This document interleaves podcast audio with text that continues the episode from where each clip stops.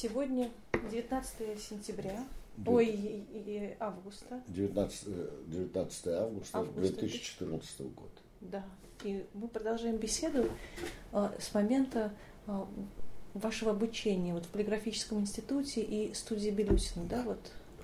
Значит, э,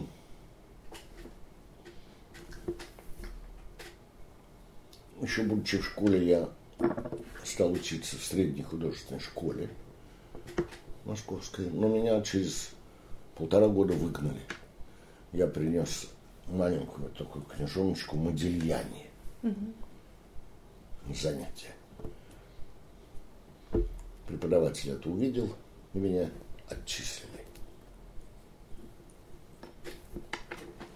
Я кончил школу, стал поступать в полиграфический институт. Первый, первый год я не поступил, во второй год я поступил в полиграфический институт, где и проучился без малого пять лет. Что такое полиграфический институт в то время?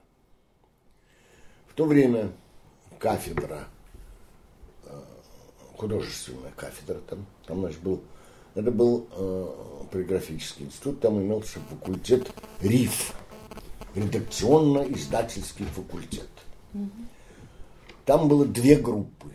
Группа художников и группа редакторов. Но мы получились таким образом всего лишь год, и потом эту группу редакторов перевели в университет. Вот. А э, мы остались в полиграфическом институте. Поэтому э, я даже выиграл у Эдика Штейнберга когда-то картину. Потому что э, я ему сказал, что я знаю нашего приятеля общего Женьку Шиферса дольше, чем он. Потому что я учился вот в полиграфическом институте. На чем выиграл картину. Значит, на кафедре э, было раз, два, три, четыре, четыре преподавателя. Кафедрой руководил Андрей Дмитриевич Гончаров. Один из серьезных формалистов 20-х, 30-х годов. Так же, как и остальные педагоги. Паша Захаров, Глеб Горощенко и Иван Чекмасов. И Андрей Гончаров. Вот компания. У них это было принято так. Первый курс идет один, второй курс идет другой, третий курс идет третий, а четвертый курс и диплом ведет Андрей Дмитриевич Гончаров, глава кафедры. Они все были безумно осторожны, потому что это группа формалистов, которая уцелела, они жутко боялись за свою жизнь и были в высшей степени осторожны. Поэтому ложек был такой, мы вас, мы вам прививаем вкус. А умение вы же работаете тогда, когда начнете жить самостоятельно. Поэтому за семестр надо было сделать пять работ. Это делалось в один день. Все остальное время мы сидели, рисовали натюрморты, гипсы, натуру обнаженную, портреты, ну, то, что полагается обычно в каждом художественном вузе. Длинные, скучные,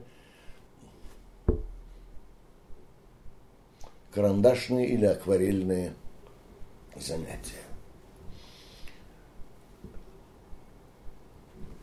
И надо сказать, что действительно мы вышли оттуда людьми хоть что-то представляющими себе.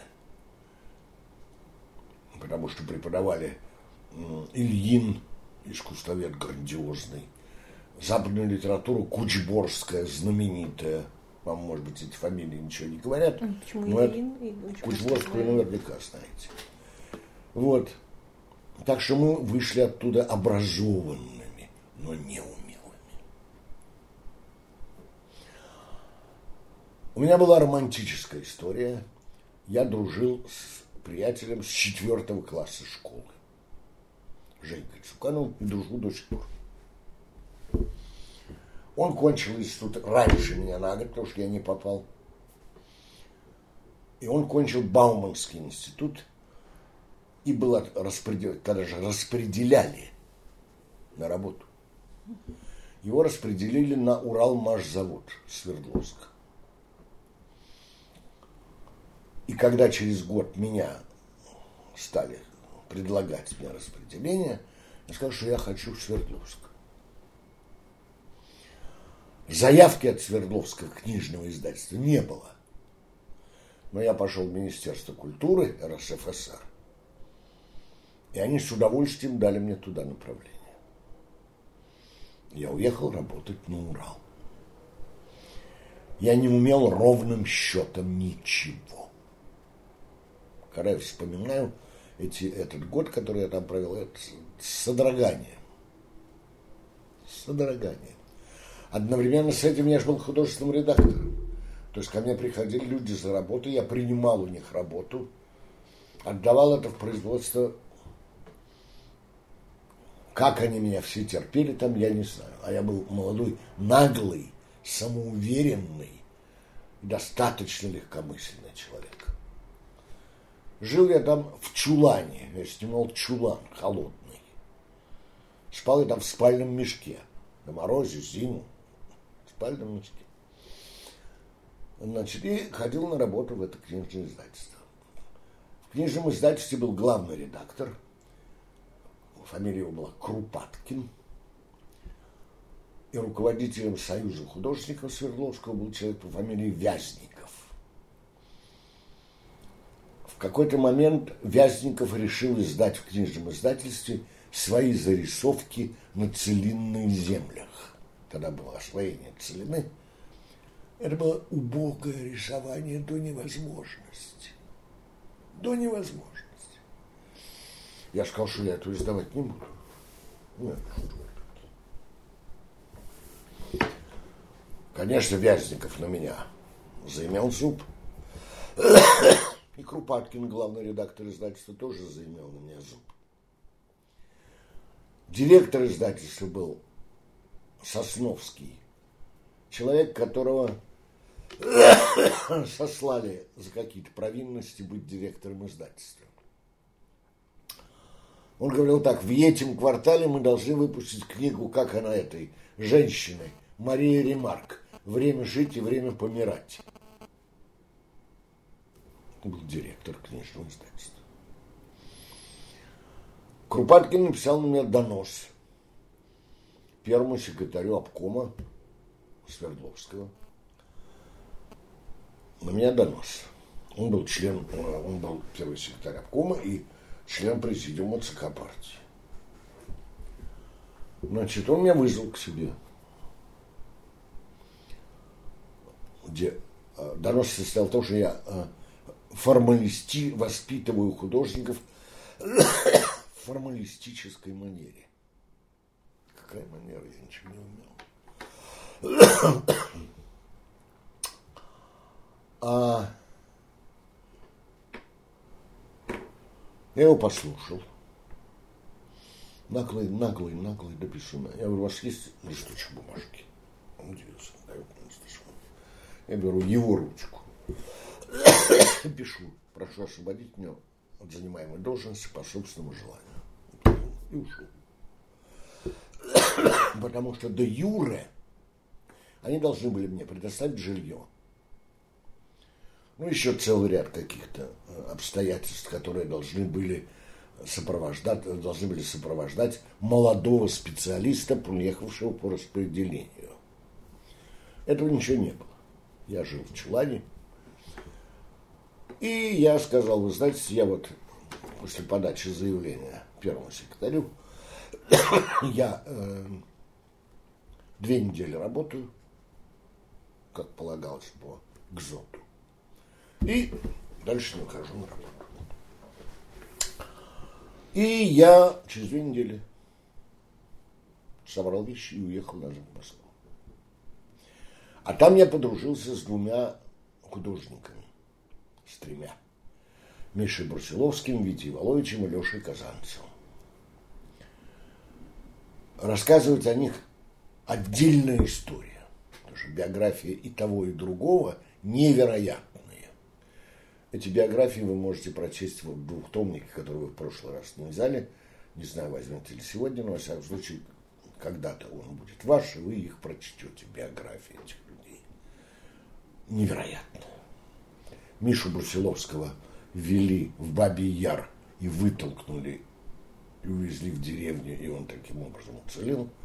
Алеша Казанцев вместе с отцом был сослан в устье Аби, где э, ГБшники селили их в баржи и расстреливали сверху и пускали баржи в океан. Они с отцом успели удрать от этого дела и жили в бараке, который до, до самого начала войны имел колючую проволоку и вышку. Когда я приехал, вышки не было, колючей проволоки уже не было. Но, но они жили в том же самом бараке. Это вкратце. Я с ними подружился очень. А поскольку я не умел рисовать, а они умели рисовать,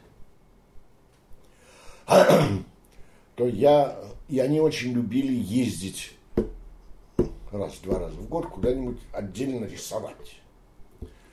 И мы с Витей Володичем поехали к моей двоюродной бабушке в Ригу рисовать Ригу. Вот с этого момента начались мои путешествия, а я до этого, пока я учился в институте, я излазил все горы, и сколько только можно, потому что я доставал выгодные э, путевки на пароходе декану, и он закрывал глаза, что я припаздывал к сентябрю.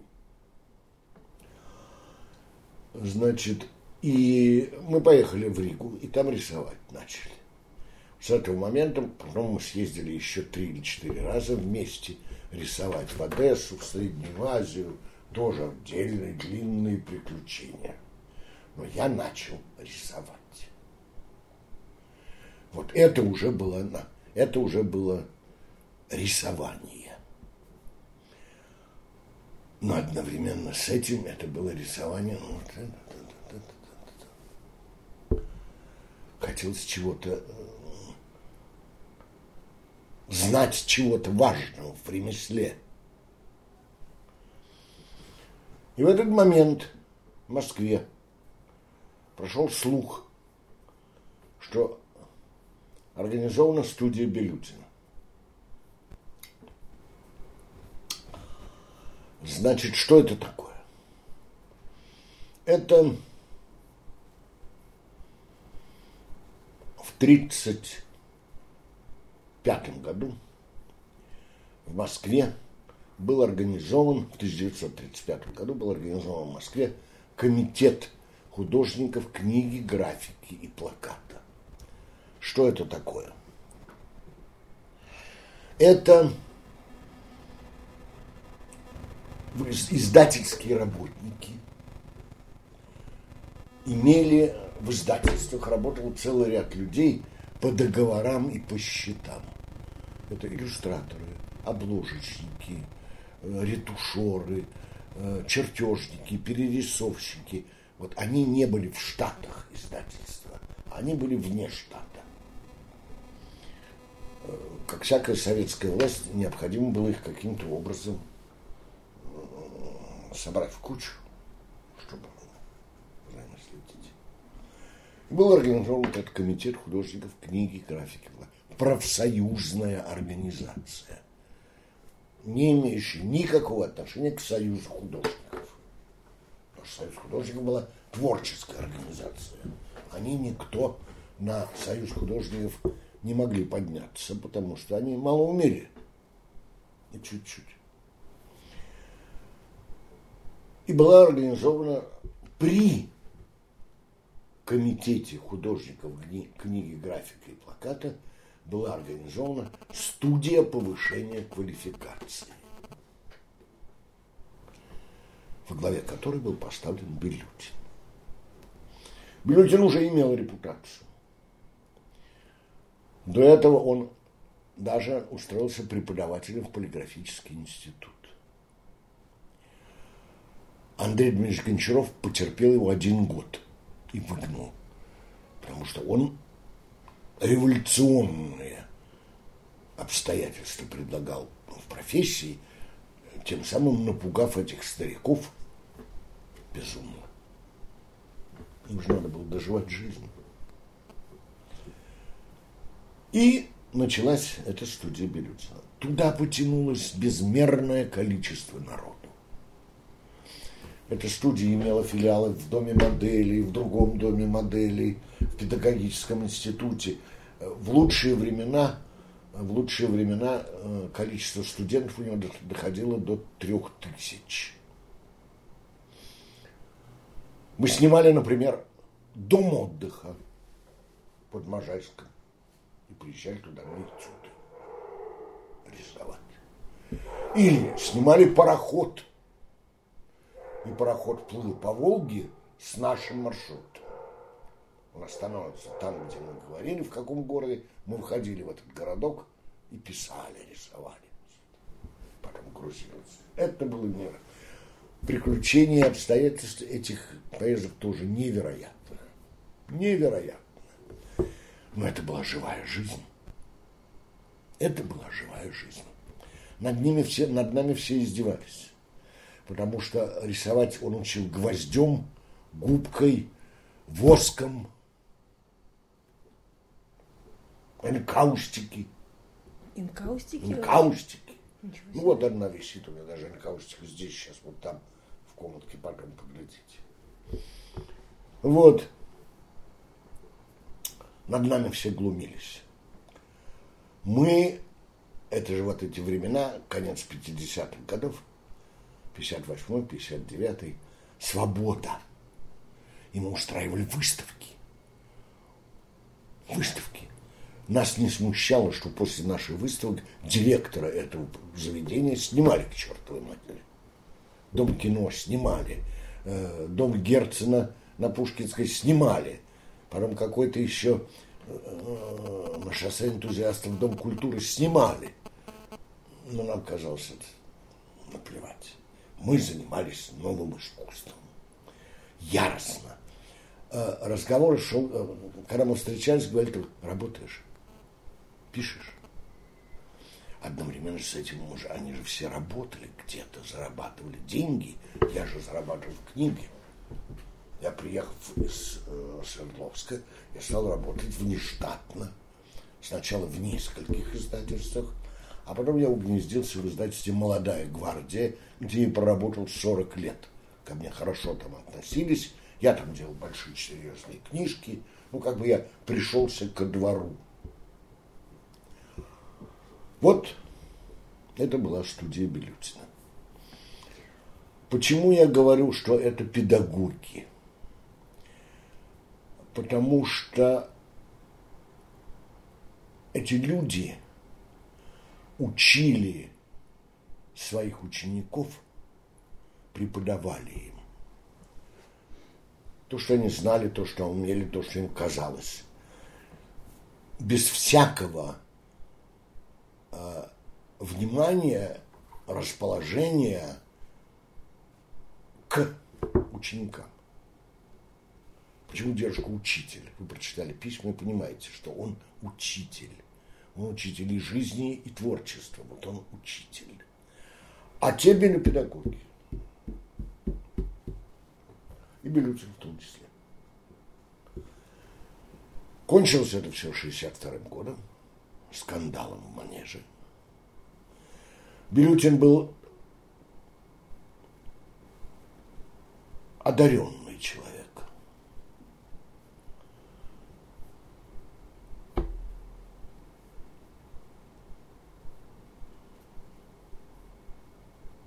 По-моему, он был мошенник.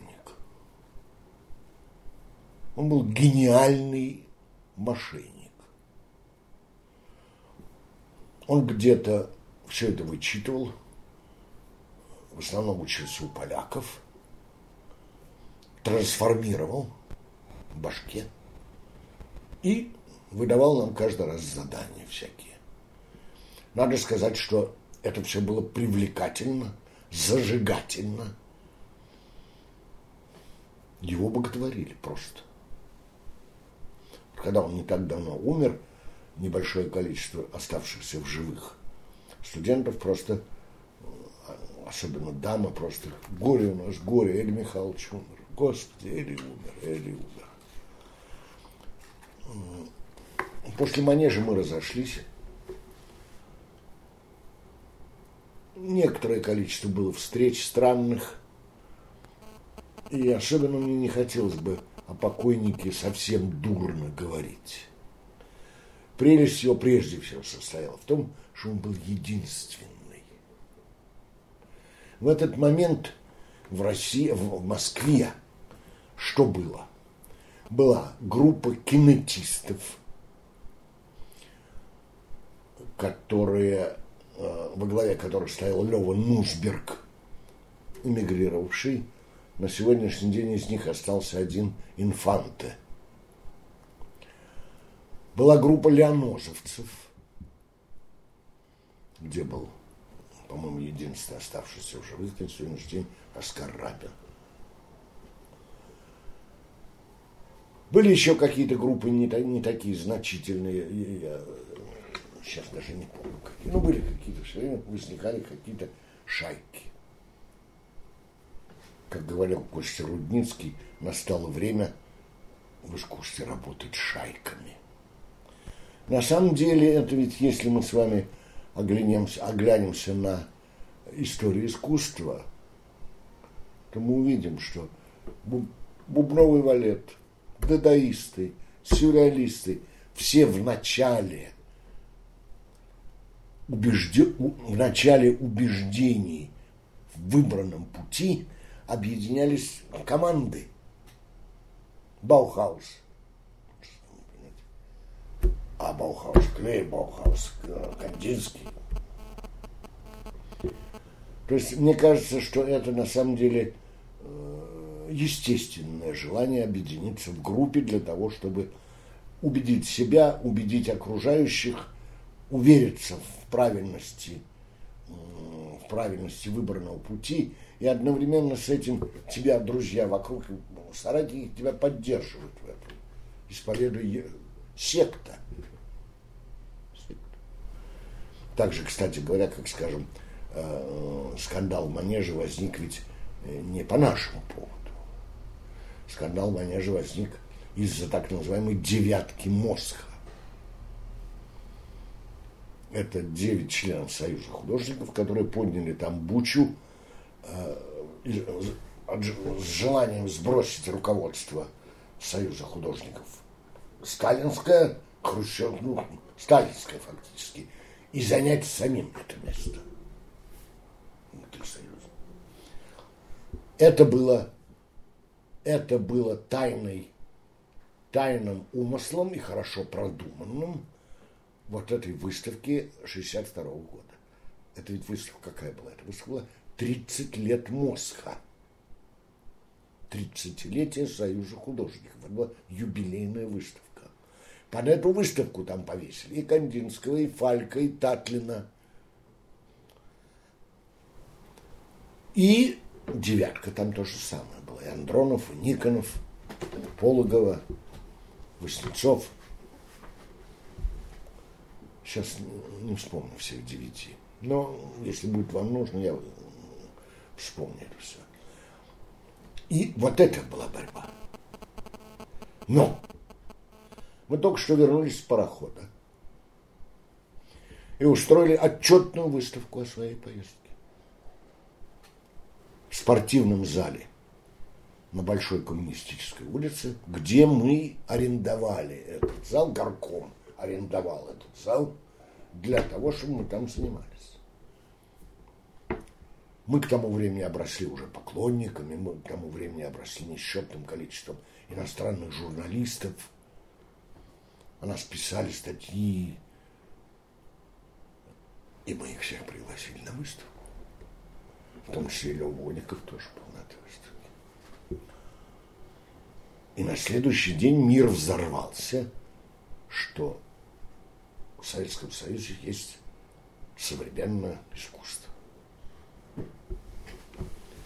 После чего, а началось это с того, что огромное количество журналистов пришло на Кубу, в Гаванну, где находился Микоян, который разгребал вот эту ракетную историю на Кубе когда чуть-чуть не началась Вторая мировая война, Третья мировая война.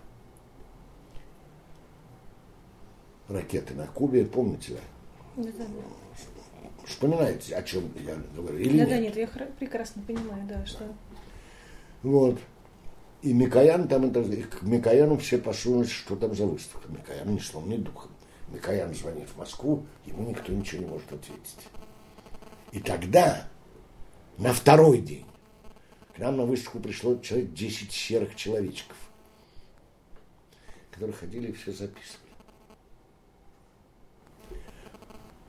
Мы же были советские люди, мы все поняли. Мы молниеносно сняли выставку.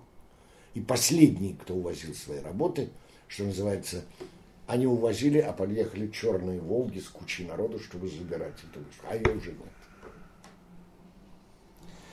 И тогда э, человек по фамилии Поликарпов, один из крупных негодяев э, советского периода, Цыковский человек такой, плохой человек очень, он позвонил Белютину и предложил нам выставиться в манеже на этой выставке.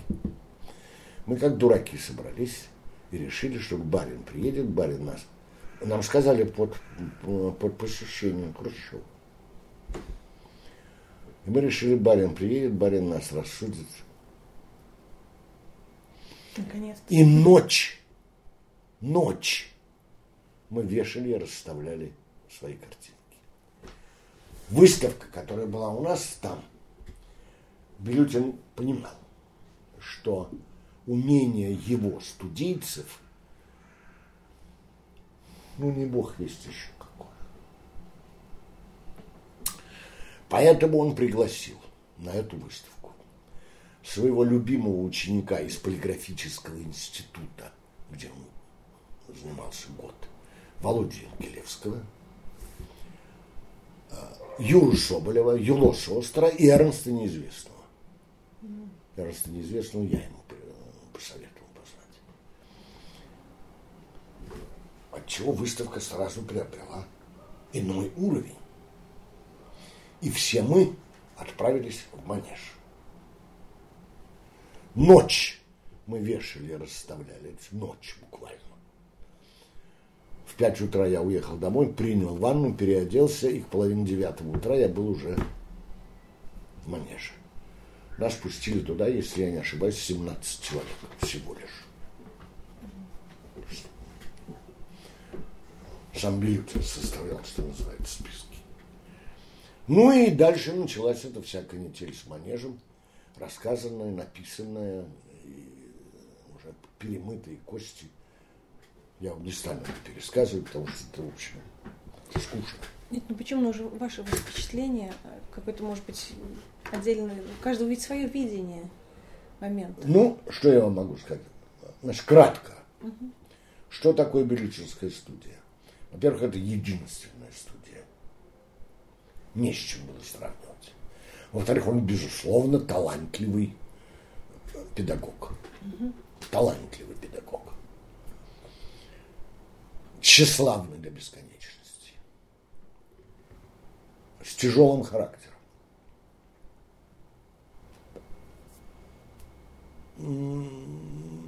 на грани психиатрии. Значит, в Манеж пригласили Хрущева для того, чтобы расправиться с девяткой Морса. Его там водили. А потом повели к нам наверх. После того, как он поговорил со мной, а я там, что называется, был первый, у меня там висело четыре картины, и он ко всем четырем подошел. То есть я был титулованный негодяй. И когда он пошел во второй зал, где был Юра Соболев, Юло Шостер и Володя Анкелевский, я не пошел туда. Я пошел покурить.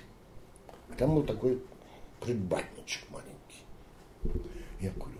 И вдруг из этой комнаты выходят Серов и Преображенский. Преображенский тот, который вел Хрущева по всей этой выставке. А Серов был президент Академии РСФСР тогда. Они посмотрели на меня как на пустое место, хотя я четырежды был перед глазами, фотографировали меня, и разговор, крик был.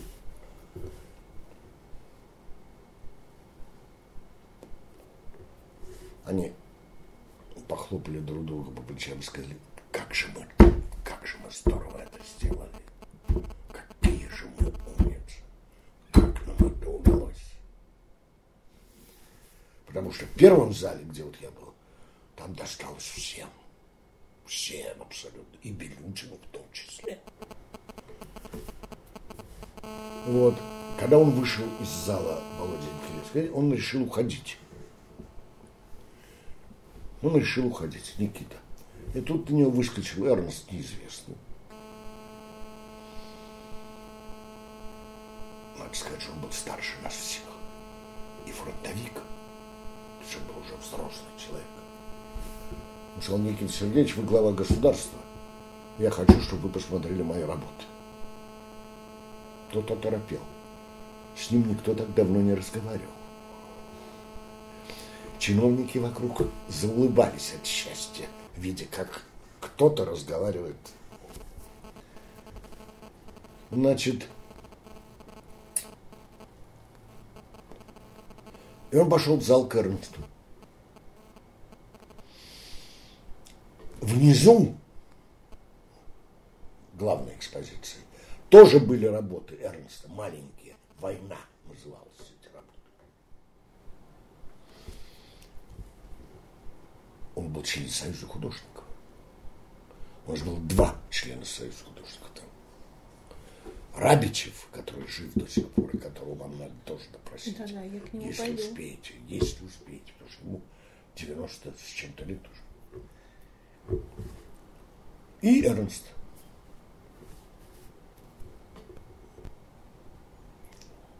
Там в зале завязался разговор, потому что Эрнст э, не молчал. А там внизу были его скульптурки. И когда Никиту там к нему подвели, он стал там орать, где он бронзу взял. Где он взял бронзу? У меня на ракеты бронзы не хватает.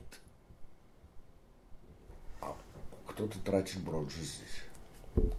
Ну, сказать ему о том, что бронзу он взял, потому что водопроводчики ему таскали краны, старые краны, и он это переправлял. Этого никто ему не объяснил.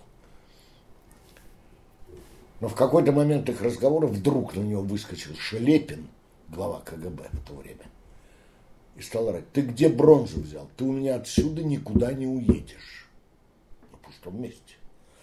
А никуда не уедешь, потому что Никита несколько раз там говорил. Вас надо посадить. Мне он говорил. На лесоповал, я говорю, Никита Сергеевич, я работал, он протягивает руку, я ему пожал руку. Маленькая, теплая, сухая ладошка. Да, работал.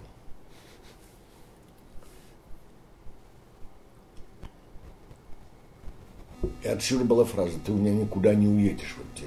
а потом Никита сказал, нет, мы вам дадим деньги до границы и езжайте на свой запад.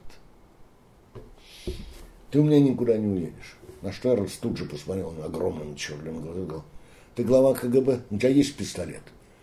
Дай мне пистолет, я сейчас здесь застрелюсь, это дело моей жизни.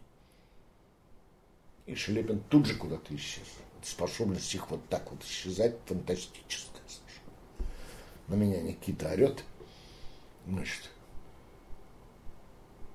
вот мне, а, со мной разговаривает, вдруг из-за из-за его плеча вылезает морда от Жубея, и он говорит, Никита Сергеевич, они э, картины иностранцам продают. Никита совершенно побагровел, смотрит на меня. Я Никита Сергеевич, я даю вам честное слово, что ни один из художников, которые висят здесь на выставке, никогда не продавал картины иностранцам. Поднимая глаза, Джубея нет.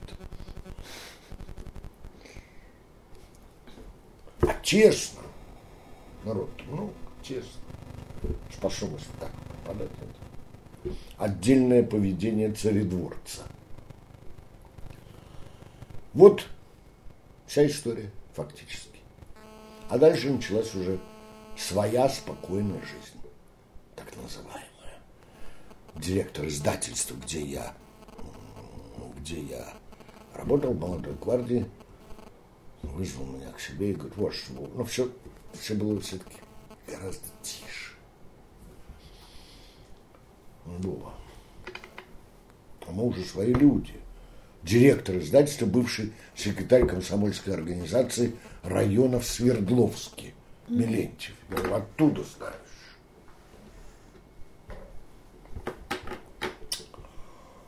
Он говорит, ну, Буба, не больше двух книжек в год. Были книжки в год. А главный художник говорит, реши сколько хочешь, но давай фамилии ставь других художников, они тебе будут давать деньги. Вот как решалась эта судьба финансово, материально. Ну, а в 64 году его сняли. Так что печать все равно формалиста была, но уже не так, чтобы лишать работы. Вот такая. Вот такая история. Да. Занимательно. Вот я вам рассказал вкратце про учебу. В прошлый раз мы говорили о вашем детстве и вашем, вашей жизни в Москве, а мне бы хотелось еще услышать о вас, о Москве того времени. Какая она была? Значит, ну, во-первых, э, по-моему, я вам говорил об этом. В новой газете, в новой газете за этот год uh-huh. было три полосы. Я им рассказал про свой дом. Uh-huh. Я в доме живу. Из 82 лет я 75 лет, 76 лет, живу в одной и той же квартире, в одном и том же доме. Я рассказывал про мою Москву. Вот моя Москва – это Кутузовка. Это моя родина, что называется. Знаете? На самом деле родился я на подвесках, это у метро Новослободская. Там я жил до четырех с половиной лет. Так что у меня я опять почти на родине, и там на родине. Москва, я там все подробно, подробно весело рассказывал. Можете взять и почитать это, а потом зададите какие-то вопросы, наверное, по этому поводу. Какая была Москва? Совсем другая. Какая Хотя бы маленькую зарисовку какую-нибудь, такой вот, самое какое-то такое а, впечатление. До моего дома, до моего дома не ходил никакой транспорт. Транспорт ходил только до окружной железной дороги, там, где сейчас метро Кутузовская. А дальше мы шли пешком. А потом построили мостик. И через него стал ходить трамвай. Трамвай ходил по одноколейке. Там была будочка, и там была будочка. И пропускали то в эту сторону трамвай, то в эту сторону, то в эту сторону, то в эту сторону. Троллейбус второй ходил только до Дорогомиловской заставы. За пять остановок от моего дома. Из окон были видны поля, где мужик плугом ворошил землю и овсы. Через Поклонную гору шла дорожка на дачу Сталина где мы катались на коньках, ГБшники нас гоняли, НКВДшники, когда он тоже был ехать. Я говорю, Сталин ездил на трех машинах, Хрущев на пяти, Брежнев на девяти, а теперешний президент на четырнадцать.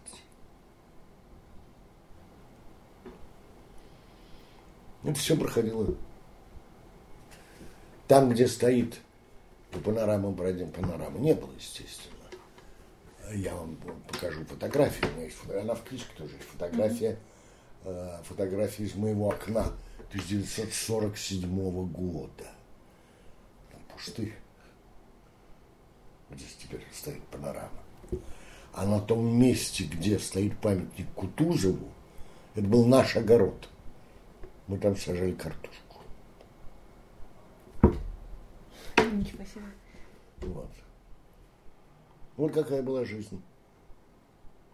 На второй поклонной улице еще, на второй поклонной улице были свезены избушки с лицевой стороны шоссе. И там жила тетя Фрося, наша молочница. У нее была корова. И она носила нам молоко. А муж ее торговал редиской укропом на Дорганинском рынке.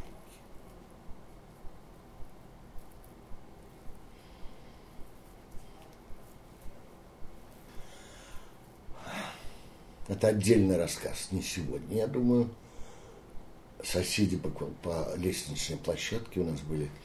Это была семья одного из 26 бакинских комиссаров.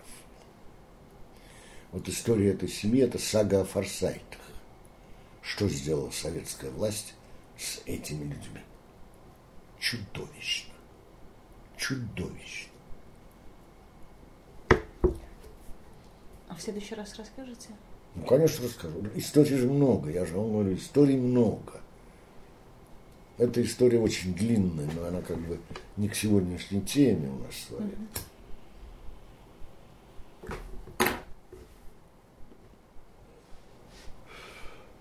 Про Кутузов я могу рассказывать часами. Прожил там всю жизнь. А какое было освещение вот у вас в детстве? Где? На улице? На улице. Фонари были, фонари были, были, были фонари. Ну, их много было? Или как Ну, во всяком случае, достаточно светло. Но это все-таки была трасса, по которой Сталин ездил, Хрущев ездил, это была правительственная трасса. ГБшники э, торчали вдоль нее все время.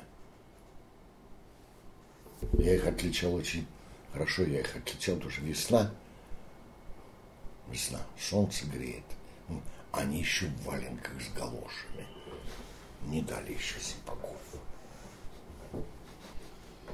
Один из таких охранников был мой одноклассник до седьмого класса. Мы с ним учились, Пантюшин.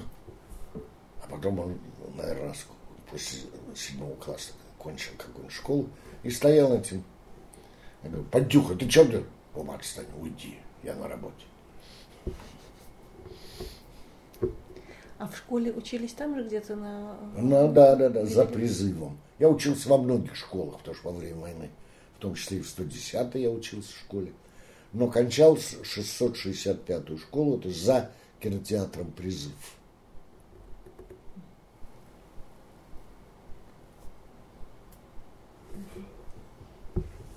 Это была мужская школа. До четвертого класса были совместная школа мальчиков и девочек, после четвертого класса, в четвертом классе мы уже учились отдельно. Это была мальчишеская школа.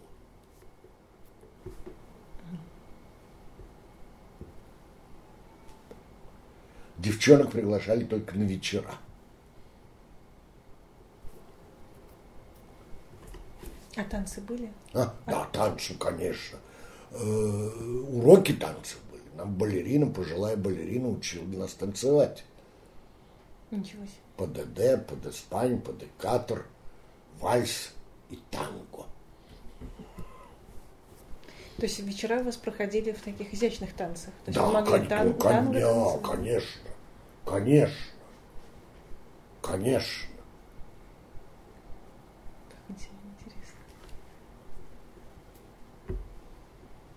Фокстрот нельзя было танцевать. А, а чем Это не был буржуазный А, танец.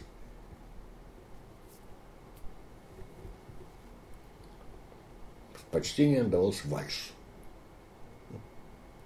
Раз, два, три, раз, два, три, раз, два, три. До сих пор я это помню. Я ей все время отдавливал ноги этой балерине старой.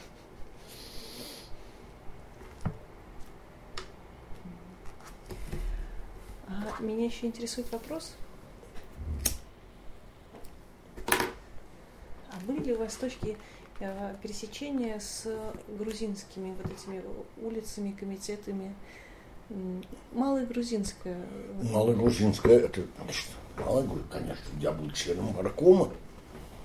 До того, как я вступил в мозг, я был членом горкома. Все мы были членами горкома. И Кабаков, и Соостер, и Соболев. Все мы были членами, Володя Инкелевский, все мы были членами горкома. Потому что мозг поступить был, я поступил в мозг в 69 году. И когда вот наша выставка 62 -го года, а потом все равно было же такое брожение, все равно. Нас много писали, у нас были выставки за рубежом, нас собирал министр культуры, ля-ля-ля. Масса было эпизодов той жизни. И власть поняла, что нужно дать отдушину какую-то, надо спустить пар. И тогда назначили ГБшного молодого прощелыгу по фамилии Ощулов, значит, председателем этого горкома, и он организовал вот эти вот выставки на, на, малой, на, большой, на Малой Грузинской, в этом вот доме. Да, который, как ходит легенда, очень сильно проворовался там? Да, да, да, да. И довольно быстро умер. Вот. И там и были эти выставки, там мы все выставлялись.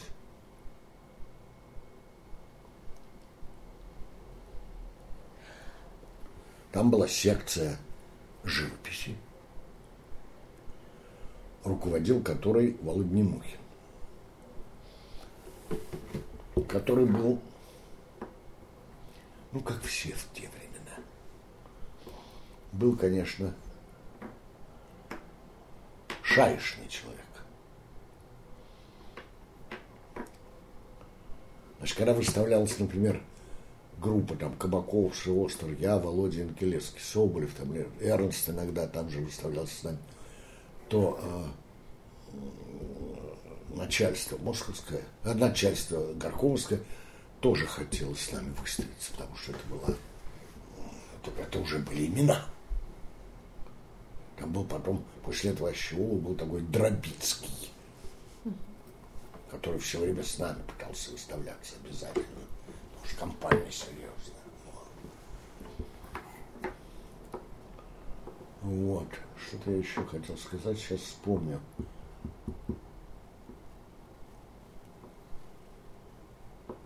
Что-то сейчас я вспомнил, что-то я хотел сказать. В этом горкоме были эти вот выставки.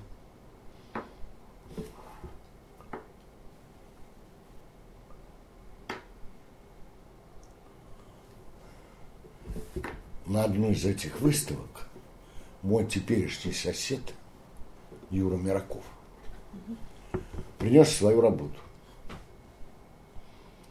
Володя Немухин сказал, нет, это нам не годится. Тогда Юрка, изобретательный и азартный человек по тем временам, пришел домой в мастерскую повернул картину наоборот. Подрамник, клинушки. Посередине сделал кучу какую-то. Ну, скажем, условно кучу дерьма. На этой куче дерьма насадил кучу э, мух, которые э, рыбакам продаются, такие пластмассовые мушки, мухи. А на самый верх поставил какую-то пластмассовую такую херовинку, и там запустил три или четыре живых мухи. Картина называлась «Не Мухин». Она до сих пор не висит. Он сейчас в отпуске, гуляет где-то, рыбачит. А поближе к осени он вернется. Если захотите, мы зайдем посмотрим эту картину. Она торжественно висит у него. Не Мухин, да. Вот. Одновременно с этим бродили, бродили идеи, желания, обстоятельства в мозге тоже самое, какие-то были движения какие-то. То есть растормошили. Белютин организовал новую группу купил, он богатый был человек, он, он торговал и очень серьезно занимался мебелью, картинами, антиквариатом. Очень умелый человек. Не бедный совсем. Вплоть до того, что он собрал коллекцию якобы. Там Леонардо да Винчи у него, Джотто, все фальшаки. И э, с этой коллекции вплоть до президента его жена и он доходили. Охрана, да, да, да. Значит, когда он сильно-сильно заболел, я понимаю, и все понимали, что он недолог, теперь я это понимаю. Нина Молева, его жена, вы можете почитать ее книжки, мошеннические абсолютно все, вранье на вранье. Она историк по образованию. Она договорилась с тем, что она всю эту коллекцию дарит президенту России. За это она попросила, чтобы были сделаны серия фильмов об Белютине, который рассказывает свои теории воспитания художников и взаимоотношения с искусством. И они прошли по телевидению. После 12 ночи их показывали. И у меня они есть мой сосед, приятель э, по двору, который знал, знал, что все это записал. И мне дал диски. Два диска. Вот. Так что все это все это сопряжено с азартом, мошенничеством. Ну, так живут на свете люди. убедить их в том, что правда интереснее выдумки, невозможно. И это не только касается моей истории, или, скажем так, нашей истории. Если мы с вами покопаемся в истории, то мы поймем, что любое событие с годами обрастает таким количеством легенд и придумок, что порой бывает трудно отделить правду от выдумки.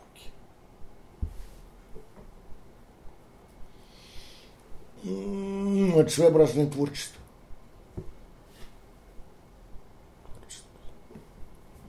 Я слышал э, о том, что, во-первых, ведь он сказал про Анатолия Зверева, что он э, является, я забыл фразу, ну, что он действительно достойный а, художник советского времени. И он приезжал, в, я забыл, Олимпиада или что-то такое было. Нет, не Олимпиада. Я забыла точно, как это звучит. звучит. В общем, Пикассо был в Москве. Нет, он в Москве. Не было? Нет. Это ему отвозили в подарок э, чуть ли не Андрей... Сахару класть нет? Одну ложечку. Э, ему предложили то ли Андрей Вознесенский, то ли Евтушенко. Достаточно. Чтобы вы не думали, что я экономил. Вот. Нет, нет, он не был, Пикассо не был в Москве. Пикассо на Востоке был только в одном месте, в Варшаве. Угу. Сразу после войны. Угу. Здесь он не был никогда. Здесь бывал Гутуза. Я с ним встречался даже. Больше не помню, пожалуй, только Гутуза. Но Гутуза был, Гутуза был коммунист, так что это была вполне идеологически допустимая канитель. Ну, как он вам показался? как человек? Ну, он человек был любопытный, он так быстро-быстро с нами посмотрел, черт знал, ну, и стал прощаться. Я на непокойный Коля Грицук, э, Коля Грицук сказал ему, что я с вами не буду, я вам не дам руки. Я вам не подам руки, что вы художник, вы пришли к художнику, вы не смотрите работы. Тот посмотрел на него внимательно, снял пиджак и стал смотреть работу.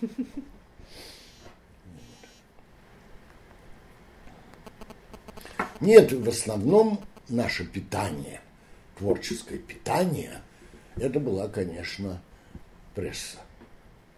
Это польские, чешские журналы, газеты. Польский журнал «Проект», э, ГДРовский «Бильденде Кюнст», чешский «Творба». Это было, это было главное. Источник.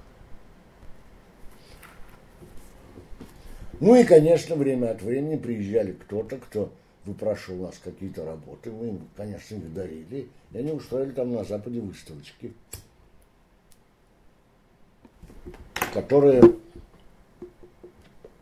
однажды, а это было в 1966 году, количество этих выставок на Западе и прессы э, про нас было достаточно много, и про всех, и про леонозовцев, и про кинетистов, про, про все.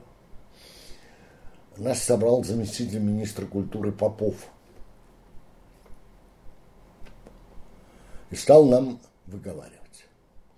Это был единственный случай за всю нашу историю, когда мы все собрались вместе и разработали, как себя вести. Мы перевели кучу э, статей про нас – польских, немецких, чешских. И пришли в Министерство культуры. И на каждый из вопросов Попова кто-то вставал и зачитывал. А вот газета итальянских коммунистов «Унита». А вот французская газета «Юманите». И так далее, и так далее, и так далее как потом мне рассказала его помощница, которая была моей приятельницей, он устроил гигантский. Его референты, которые они ничего не знали. Они ничего не знали. Мы доминировали над всем этом. Это была роскошная история. Роскошная. Значит, в конце истории он понимает, что он, в общем, проиграл. Этот разговор. Ну, хорошо. Вот на будущий год, 67 год, будет 50 лет советской власти. Как вы готовитесь к этому общенародному празднику? Мы затихли. И тогда Юлос Остер, самый старший из нас по возрасту, и страдалец, 7 лет лагерей отсидел, ну что, что вы говорите, праздник? Если нас не приглашают в путнички, какой может быть общий праздник? Был такой финал. Нас не приглашают в буднички, какой общий праздник? Да. А все это, все это, все предыдущее время он молчал поскольку он плохо говорил по-русски, то мы ему ничего не поручали говорить.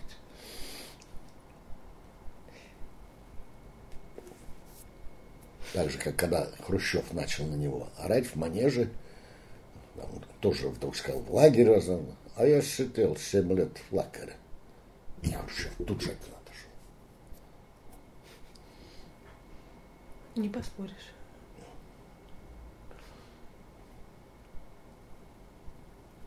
А вот в период вашей, вашей э, учебы с кем вы дружили?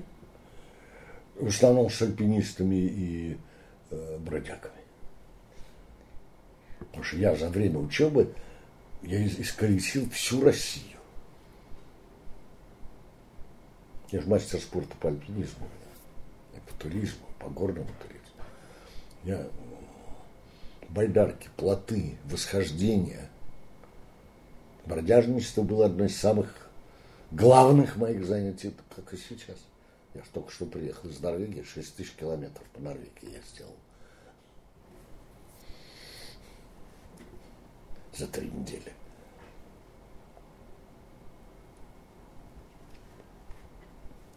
Из художников с кем вы общались?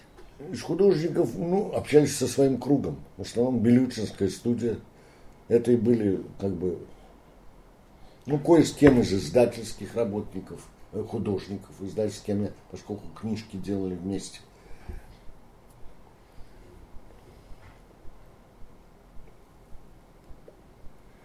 Дело в том, что из больших художников, ну, скажем, я два раза был у Фалька.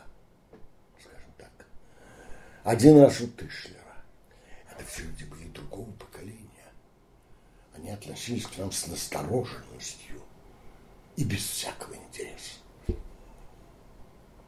Так же, как мне сейчас совершенно неинтересно, что делают молодые художники. А почему? Мне интересно. Потому что когда я некто, что-то я вижу на выставках, меня это не убеждает.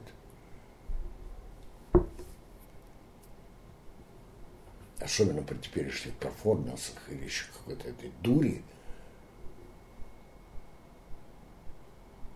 Это когда-то Юра Соболев говорил, хорошо бы, чтобы нас полюбили за наши идеи.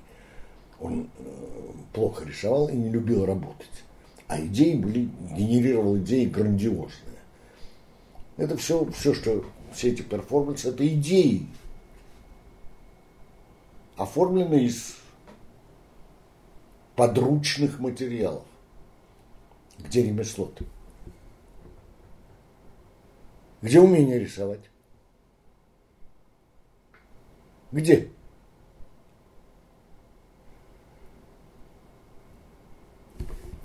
Ну, а вот как же, например, суриковцы, строгановцы, их же учат рисовать? Их учат рисовать, конечно как я говорю, Шуриковский институт – это комбричекосы.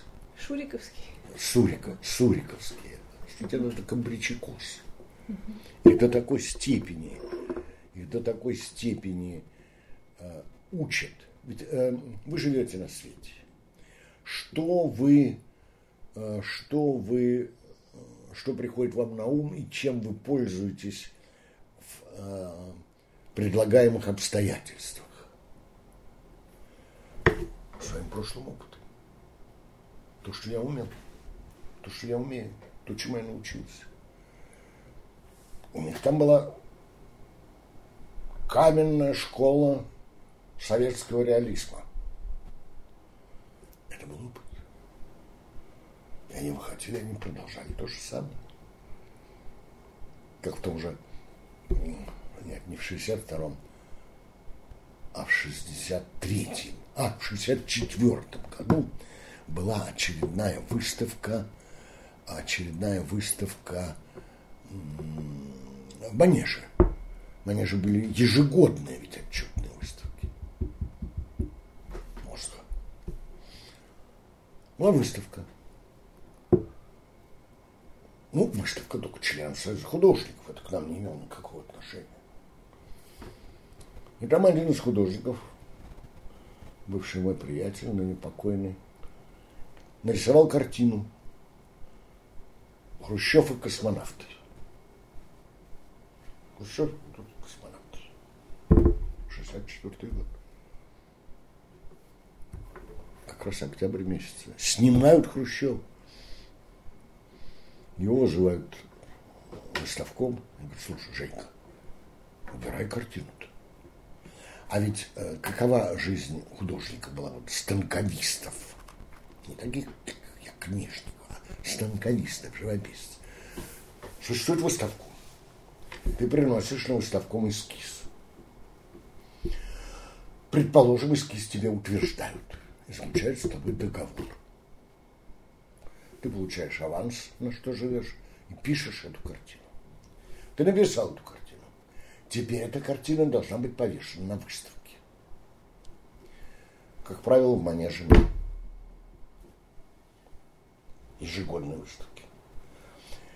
Она еще должна быть повешена таким образом, чтобы выставком, когда ходит по выставке, дошел до нее. Потому что все обойти там невозможно. Все надо повесить на выгодном месте. Чтобы выставком сказал «да», и тогда тебе закрывают договор и доплачивают оставшиеся 75% оцененной этой картины. Понимаете? Иначе ты не получишь денег.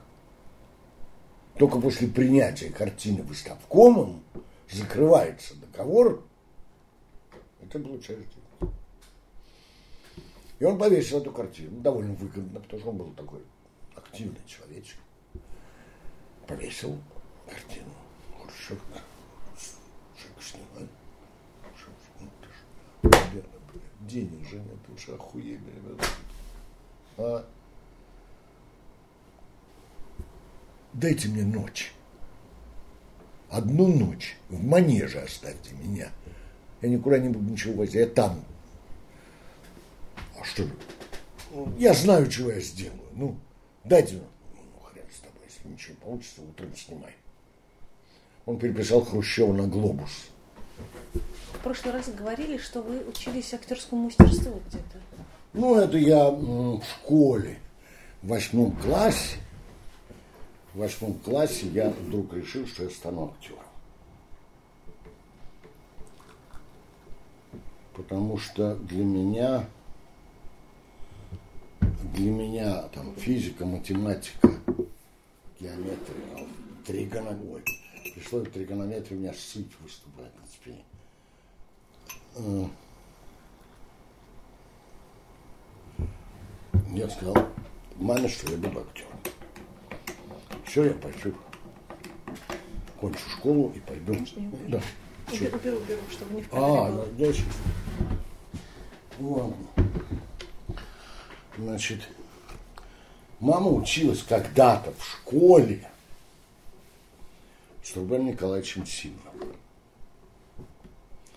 Она пошла, значит, на свидание к Ролику и говорит, вот сын у меня хочет стать актером. Говорит, пусть приходит. Я, значит, год с лишним играл в театре Вахтанга. Ну, на выходе, на каких-то мелочах. Потом через год Рубен Николаевич Симов позвал меня и сказал, вот что, я на тебя посмотрел, уходи. Уходи. Актер профессия завис, зависимая. Это не для тебя. Мама сказала, что ты еще умеешь рисовать. Вот иди и рисуй. Я и сам позвоню и все объясню. Сказал. Ему позвонил маме и объяснил. Мама, конечно, стала вздыхать лицемерно. Потому что я не хотел сказать, что я стал актером. Вот.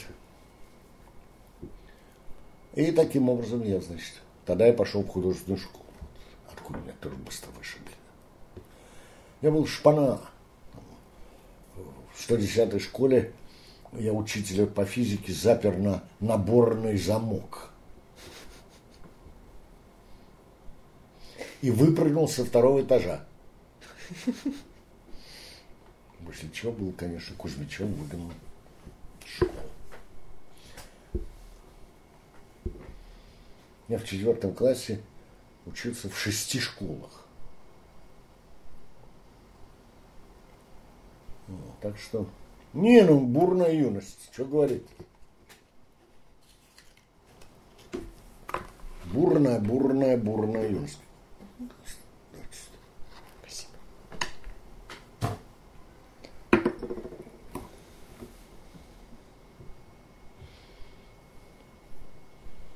Такая история. Масса, конечно, подробностей, масса. Масса приключений, масса обстоятельств. Ну, я вам давно рассказал одно приключение с Левой Ориковым. Ну, едем на велосипедах, путешествие на велосипедах по Южноуральской тайге.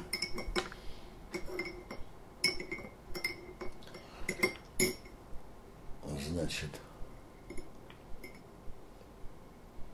был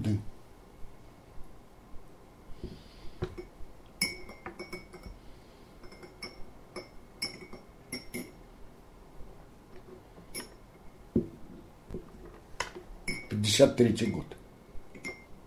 1953 год. Сталин умер. Дым. Мы подъезжаем, старик, ну, я думаю, лет на 20 моложе, чем я сейчас, с такой бородой, гонит деготь. Него стоит огромный, чугунная кастрюля, как это называется, с крышкой огромной. Туда накидывается э, от старых берез кора. Закрывается крышка, и под ней разводится огонь, и таким образом вытапливается деготь. Дегтярка так называемая. Ну и мы, значит, около него поставили палаточку, костер у него горит, мы там что-то сготовили, сидим, ужинаем. Я не помню, был ли у нас спиртной или нет. Вообще-то мы в то время спиртным не баловались, по-моему. Короче говоря, заходит разговор. Он говорит, ну вот, ребята, значит, Сталин помер. А кто теперь император? Мы говорим, нет, теперь нет. У нас теперь триумвират, трое. Хрущев, Булганин, не помню, кто так, или Маленков еще был такой. Вначале, нет, Молотов, Хрущев, Молотов и Маленков. Булганин потом. Да, троем, значит, троем. И это хорошо. А император-то кто?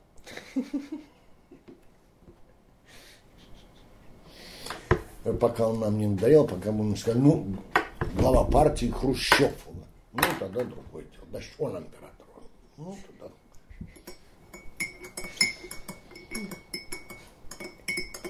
Таких приключений было миллион. Миллион. Когда мы кончили это путешествие, то мы с большим трудом в городе Уфе залезли в какой-то 500 веселый поезд. Едва-едва достали билет. Почему? Потому что э, Берия выпустил зэков в огромном количестве. В основном уголовников. Первая волна. И все вагоны были забиты уголовниками, едущими из Сибири в европейскую часть. Значит, нам досталось купе. Ну, не купейный вагон, а купе. Значит, ну, отсек где мы, значит, семь человек, велосипеды. А в соседнем купе, в таком же отсеке, ехало человек 12 грузин, бандиты и воры чистые, и две бляди, шалашовки. Шалашовки. Шалашовки. Которых они по очереди ебли, значит, простырками, как бы, знаешь, нижняя лавка. И они, значит, и одна из них большая, большая, толстая такая. Девка все время, когда... А пусть все время останавливался. То, что он был вне расписания. Значит...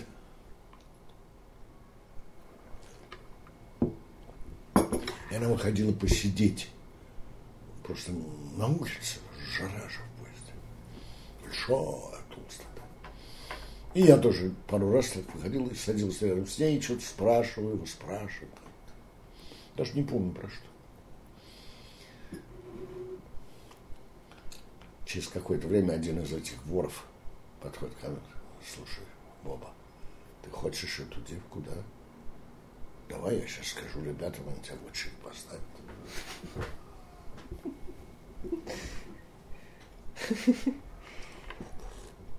Это откуда вы ехали? Мы ехали из Уфы в Москву.